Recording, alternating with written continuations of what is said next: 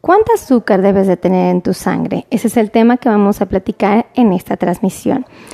Amigos, sean todos bienvenidos. Yo soy la doctora Melissa Tejeda y justo vamos a hablar de un tema que es muy interesante porque existen muchos pacientitos que quieren tener un buen control de sus niveles de glucosa, pero desconocen lo que es normal, lo que es aceptable. Y por esa razón vamos a abordar este tema. Antes y primero que nada les quiero pedir que me ayuden a compartir. Por favor, compartan, compartan, compartan, compartan, compartan. Y bueno, quiero invitarlos a que este pues eh, concienticemos que la diabetes es una enfermedad que lo único que nos va a pedir es cuidado. Nada más. ¿Y qué tipo de cuidado? De la alimentación, prácticamente. Y en este se deben de sumar dos cosas, el deporte y los medicamentos. Y con eso el paciente puede tener un proceso de envejecimiento eh, donde va a seguir gozando de mucha salud como si no tuviera diabetes. Y finalmente, cuando se llega a una etapa muy avanzada de la edad, el paciente pudiera no tener que enfrentar complicaciones. Entonces, esto puede darle eh, mucha calma al corazón de aquellos que estén preocupados por la enfermedad y que crean que van a estar eh, forzosamente en una situación complicada. La realidad es que no. Eh, se puede hacer mucho, muchísimo, porque el paciente goce de salud hasta que seamos muy, muy, muy, muy, muy, muy, muy, pero muy abuelitos. Entonces, para que estén tranquilitos y sepan esto, ¿vale? Bueno, vamos a empezar. ¿Cuánto azúcar debes de tener en tu sangre? Esa es la, la pregunta interesante. Ok, primero tenemos que saber en cuánto debemos de amanecer, ¿verdad? O sea, ok, voy a empezar desde que te vas a dormir y todo el día para que sea más fácil para ustedes entender por qué les sugerimos ciertos niveles. Fíjense, cuando una persona se va a dormir, una persona que tiene diabetes, lo que se sugiere es que nuestro paciente se vaya a dormir con niveles de glucosa que, estén entre 110 y 150. ¿Por qué les pido esto? Porque en la noche mientras duerman no van a tener una fuente de energía que ingrese por la boca, es decir, no van a comer nada. Si tú te vas a dormir a las 10 de la noche, pues hasta que despiertes no vas a ingerir alimentos. Entonces, si no ingieres alimentos, lo que se espera es que tu glucosa esté por abajo de la cifra a la que te fuiste a dormir. Eso es lo que se esperaría. Pero ¿qué sucede? Bueno, que en muchas ocasiones el paciente se va a dormir con pocos, unos niveles de glucosa bajitos, entre comillas, y que cuando despiertan están más altos, ¿no? O pacientes que se van a dormir con glucosa bajita, ajá, y cuando despiertan está súper recontra bajita. Entonces, y se espantan porque experimentan cosas muy incómodas, como es la famosa hipoglucemia. Entonces, eh, Ahora, hay pacientes que se van a dormir con la glucosa altísima, que despiertan con su glucosa y entre comillas está normal cuando despierta. Bueno, esto es lo que ustedes deben de identificar. Esto es lo que ustedes deben de ponerlos en alerta. ¿Por qué? Porque nos va a dar la tranquilidad o nos va a poner en una condición de hipervigilancia eh, para garantizar nuestra salud. Entonces, una persona antes de irse a dormir debe de irse a dormir con niveles que estén entre 110 a 150. Con esto te puedes ir a dormir a gusto y ver cómo responde tu cuerpo cuando despiertas. Se espera que cuando el paciente durmió alrededor de 8 horas y justo cuando se para de su cama, nosotros esperamos que nuestro paciente tenga sus niveles de glucosa entre 80 hasta 130. Eso es lo que nosotros esperamos, ¿ok? Eh, cuando el paciente no está en este margen es cuando decimos, ¿qué está sucediendo? ¿Cómo se fue a dormir mi paciente? ¿No? Entonces, bueno, ya empezamos como a observar el comportamiento del cuerpo humano. Cuando mi paciente tiene los niveles de glucosa eh, dentro de márgenes aceptables entre 80 hasta 130 al despertar, bueno, pues ahí empieza a darnos un poquito de calma porque estamos viendo que de todo lo que tenemos que evaluar, por lo menos uno ahorita está dentro de márgenes. También es conveniente saber cuánto tiene de glucosa el paciente antes de que ingiera alimentos, porque van a variar.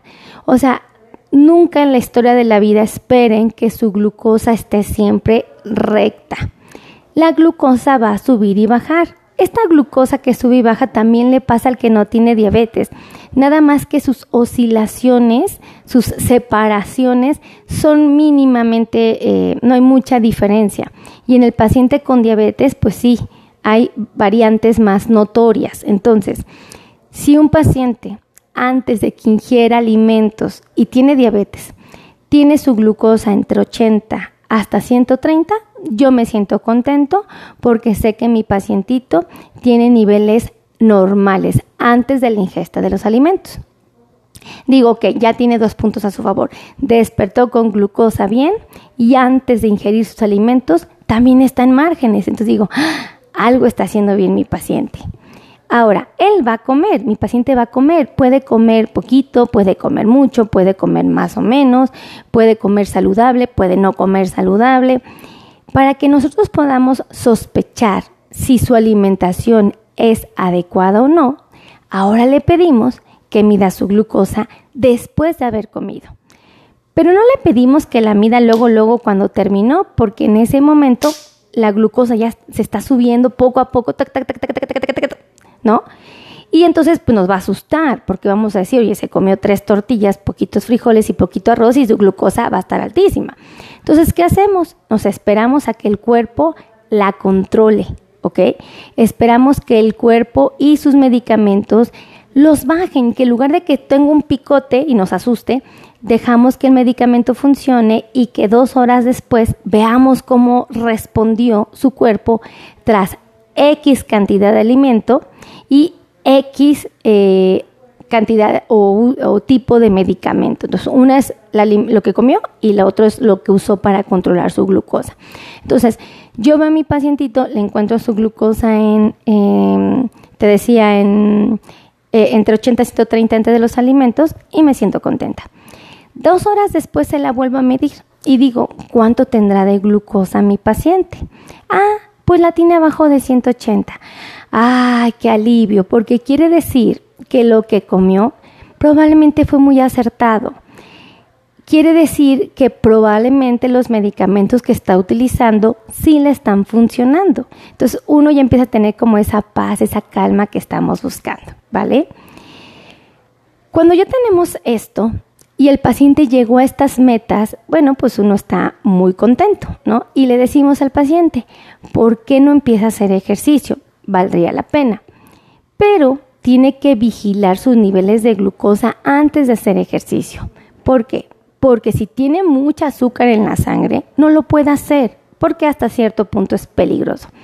Si tiene poquita azúcar en su sangre y usted va a gastar azúcar para hacer ejercicio, pues se le puede bajar mucho. Entonces, por eso es importante medir la glucosa antes de que mi paciente haga ejercicio. Si mi paciente tiene su glucosa de 250 para arriba, no puede hacer ejercicio porque es arriesgado para el paciente. Entonces voy a repetir esta cifra para que no haya confusión. Si mi paciente tiene por arriba de 250 antes de hacer ejercicio, no lo puede hacer, lo tiene que suspender, ¿ok? Ahora, si mi paciente decide hacer ejercicio y tiene sus niveles de glucosa por abajo de 250, yo tengo que preguntarme, ¿esa glucosa que está en su sangre va a bajar cuando haga ejercicio? Es normal que le baje, pero ¿qué pasa si la tiene baja? Se le va a bajar muchísimo. ¿no? Si la tiene ligeramente alta, pues va a bajar a valores normales, ¿no? Es lo que se espera. Entonces, si mi paciente hace ejercicio y tiene la fortuna de poder hacerlo de 30 hasta 60 minutos, ajá, este periodo de tiempo lo va a realizar. Bueno, cuando mi paciente resulta que tiene su glucosa abajo de 100, yo tengo que decir, mm, está bajo de 100 y como va a hacer ejercicio 45 minutos, va a hacer natación o va a salir a caminar, ay, se le va a bajar más. O sea, va a bajar de 100, tal vez baja a 90, tal vez a 80, luego va a ser a 75, 70 o menos. y nos va a asustar porque se le va a bajar tanto el azúcar que se va a sentir mal. Entonces aquí yo le digo a mi paciente, ¿tienes abajo de 100? No caigas en pánico. ¿Por qué no te comes dos o tres porciones de carbohidratos? A ver, doctora, ¿qué es eso de dos o tres porciones de carbohidratos? O sea, no me hablen, no me hablen otros idiomas raros, ¿verdad? Ok, significa que mi paciente podría comerse tres manzanas, ¿no? O dos manzanas.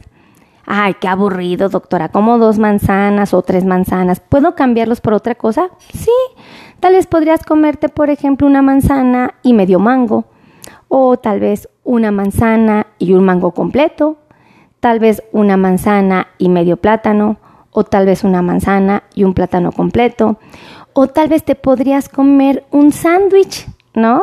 Un sándwich que tenga, por ejemplo, eh, que tenga dos rebanadas de pan, que tenga jamoncito, que tenga lechuguita, ajá, y te puedes comer después de ese sándwich una manzana, ajá. Entonces, eh, esto depende eh, cuánto tengas azúcar en sangre. Entonces, eso es importante saberlo, ¿se dan cuenta? Y bueno, ¿qué pasa si su glucosa antes de hacer ejercicio la tienen entre 100 a 180? Nada más se pueden comer una porción de carbohidrato. Entonces, ah, pues nada más me echo una manzanita para que eh, si se me baja la glucosa, pues no sea mucho. Entonces, te comes una manzanita y ya vas a subir tus nivelitos un poquito para que cuando hagas ejercicio se te baje, pero no demasiado. ¿Y qué pasa si la tienes entre 180 y 249? No tienes que comer nada. Con lo que tienes es suficiente, porque esa que está por arriba de lo normal tiene que bajarse y lo vas a hacer a través del ejercicio. Fíjate qué bonito es esto de reconocer cuánto es normal y cuánto no es normal. Si tú te vas a dormir a tu cama con glucosas de 110 a 150, bien, ajá, lo que esperamos es que cuando despiertes tu glucosa esté entre 80 a 130. Nosotros estamos esperando que de antes de que tú desayunes antes de que tú decidas comer o antes de que tú decidas cenar, tu glucosa esté entre 80 hasta 130. Y nosotros esperamos que dos horas después de haber empezado a desayunar, tu glucosa esté por abajo de 180. ¿Ok? Eso es lo que esperamos. Entonces, todos queremos que llegues a estas metas porque esto nos va a dar la oportunidad de conservar la salud de tus ojos, de tus riñones y de tus pies. Y yo creo que es una de las cosas que añoramos que nuestro paciente experimente la salud durante mucho, mucho, mucho, pero muchísimo tiempo. Entonces, se puede hacer cuando el paciente tiene estos niveles de glucosa en sangre, ¿ok?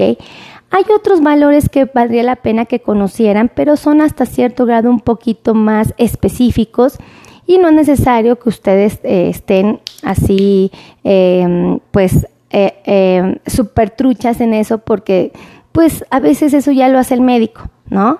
Pero esto que les estoy diciendo sí lo hace el paciente. Entonces, tómenlo en cuenta, por favor.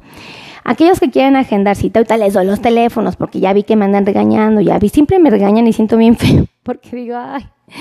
Y no los juzgo porque yo también quiero entrar, no sé, veo algún alguien en YouTube digo, ah, yo quiero ir con ese doctor, ah, yo quiero ir con esa chica entrenadora de, de deportes, ¿no?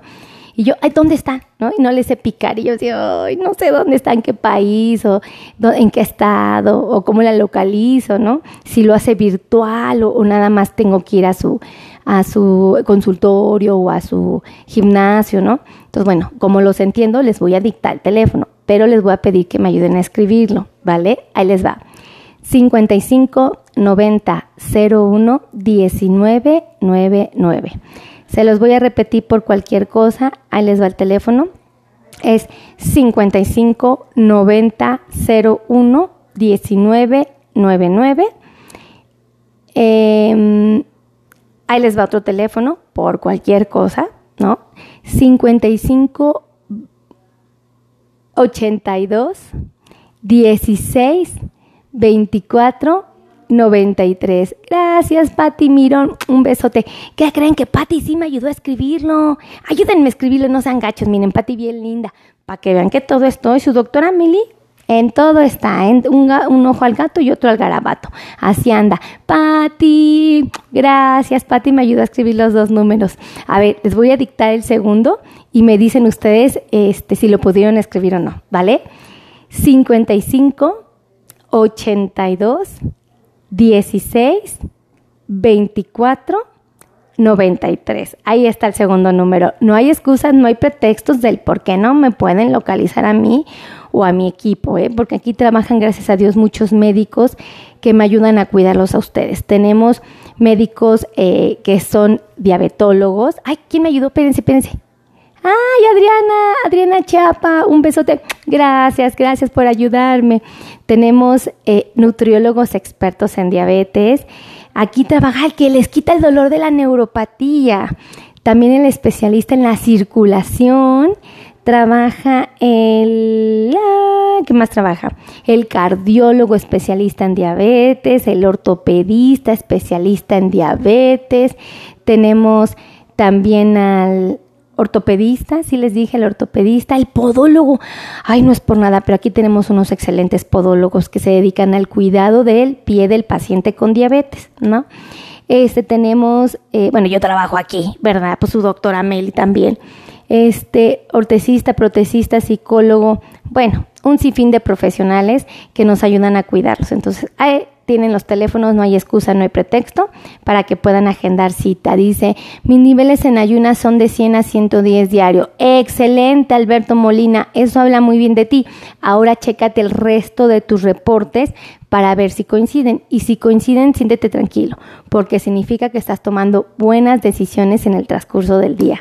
Así es que muchísimas gracias, que Dios me los bendiga, los amo infinitamente y nos vemos en la siguiente transmisión. Los quiero. Bye bye.